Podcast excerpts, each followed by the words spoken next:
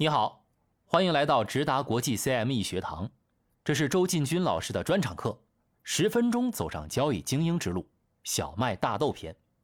我是转述师大宝，以下由我转述周进军老师的课程。第一讲我们讲了选择农产品品类，第二讲我们讲了农产品期货的供求关系。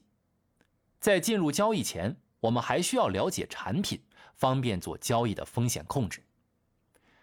孙子兵法说：“未虑胜先虑败。”这里的“虑”是考虑的“虑”，意思是在考虑获胜之前，先考虑失败。期货交易也是一样，风险控制第一，获利第二。接下来这一讲，我会以 CBOT 的农产品期货产品作为例子，先分析具体的合约，为潜在风险和收益做准备。可能你会觉得这一课有点沉闷。但是避免被追收保证金的第一个关键就在这一刻，所以请你在接下来的五分钟千万不要走神儿，也就是五分钟而已。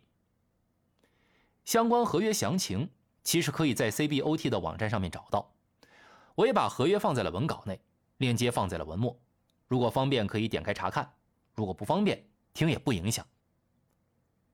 首先，我们需要了解合约规模，简单来说。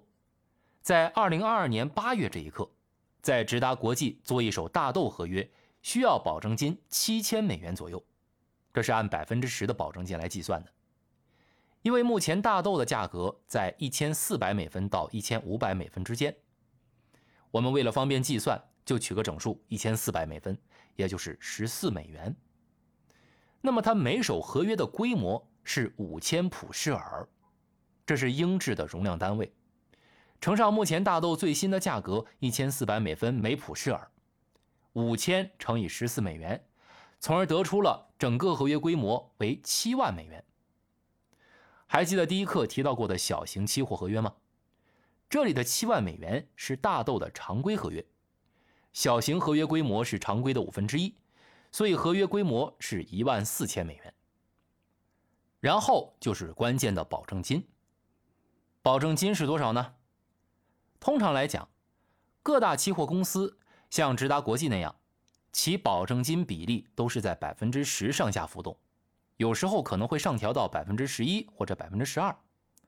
当在市场比较清淡的时候，各大期货公司包括交易所都有可能会下调保证金至百分之八或者是百分之九。我们就以百分之十来作为一个中轴来看，一张大豆常规合约的总价值为七万美元。那么，如果保证金是百分之十的话，也就是七千美金。如此类推，小麦和玉米的一张期货常规合约保证金应该在四千美元上下，包括豆粕也是四千美元上下，而豆油可能会稍微贵一点，在五千到六千美元左右。大豆的小型合约保证金是一千四百美元，小麦和玉米的小型合约保证金大概在八百美元左右。目前从各个价格平均来比较的话，大豆的合约是最贵的。大豆一手常规合约保证金之所以需要七千美金，是因为它的合约单位大。每个品种的合约的规模都不一样。比如说豆油合约，它的合约单位是六万磅，磅也是英制单位。这些大概了解一下就可以了。除非你想去做交割的话，你可能要了解的更加仔细。关键还是保证金。了解保证金的目的是让我们知道资金账户里大概要准备多少钱。虽然有些常规合约保证金很低，只需要几千美金，小型合约的保证金就更少了，最低几百美元。但是你账户里可能要多放一点资金，因为在杠杆交易的时候，期货价格可以上下波动，这时候需要账户里有一些可用资金才能扛得住波动。如果你的账户可用资金过少的话，市场波动就比较容易引起追缴保证金，甚至被强平。那预留多少额外资金比较合适呢？这个就要根据你自己的交易模式来定了。一般来说，你预计持仓的时间越长，那么不确定性也就越高，预留的缓冲也应该越多。持仓时间的长短也和你的交易策略相关。如果是交易短期情绪的，持仓时间会短一些。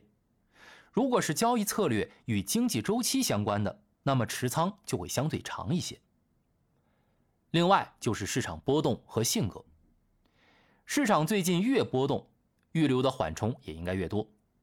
性格比较偏风险厌恶的，多留一些缓冲，降低杠杆。所以最终啊，我们还是要根据自己的资金实力，根据自己的交易习惯、性格和抗风险能力来设计自己的交易模式。保证金是一个很有意思的重点，关注风险要看保证金，关注回报也看保证金，因为保证金。也代表了杠杆。刚才不是说农产品的保证金大概在合约价值的百分之十水平，所以杠杆就是十倍左右。除了合约大小、保证金之外，大家可以留意一下最低波幅和交易月份。小麦、玉米、大豆常规合约的最低波幅为四分之一美分，对应的价值为十二点五美元。也就是说，一点的最低波幅跳动，你的利润。或者是损失是十二点五美元。当行情来的时候，在几天内合约涨跌一美元都是很平常的事情。俄乌战争前后的大豆价格变动就有三到四美元的差异。一张合约一美元涨跌，也代表着五千美元的回报和亏损。对普通的个人来说，利润可观，同时呢，风险也一样不小。所以为什么刚才说未虑胜先虑败？如果你是交易小型合约的，就会发现一美元的合约波幅对应的是一千美元的回报和亏损，而不是五千。不知道你会不会觉得没那么刺激了？如果是，这个也是小型合约的好处，减少情绪能帮助交易者做出更良好的交易决定。对于老交易员，他们可能对价格的大起大落早就已经习以为常了，可是对于新手，小型合约也可以作为控制风险和情绪的工具之一。最后一个合约注意事项就是交割月份。小麦和玉米的交割合约月份是三、五、七、九、十二月；大豆的是一、三、五、七、八、九、十一月份。我们不是做实物交收的，为什么需要大概知道交割合约的月份呢？这和最后交易日有关。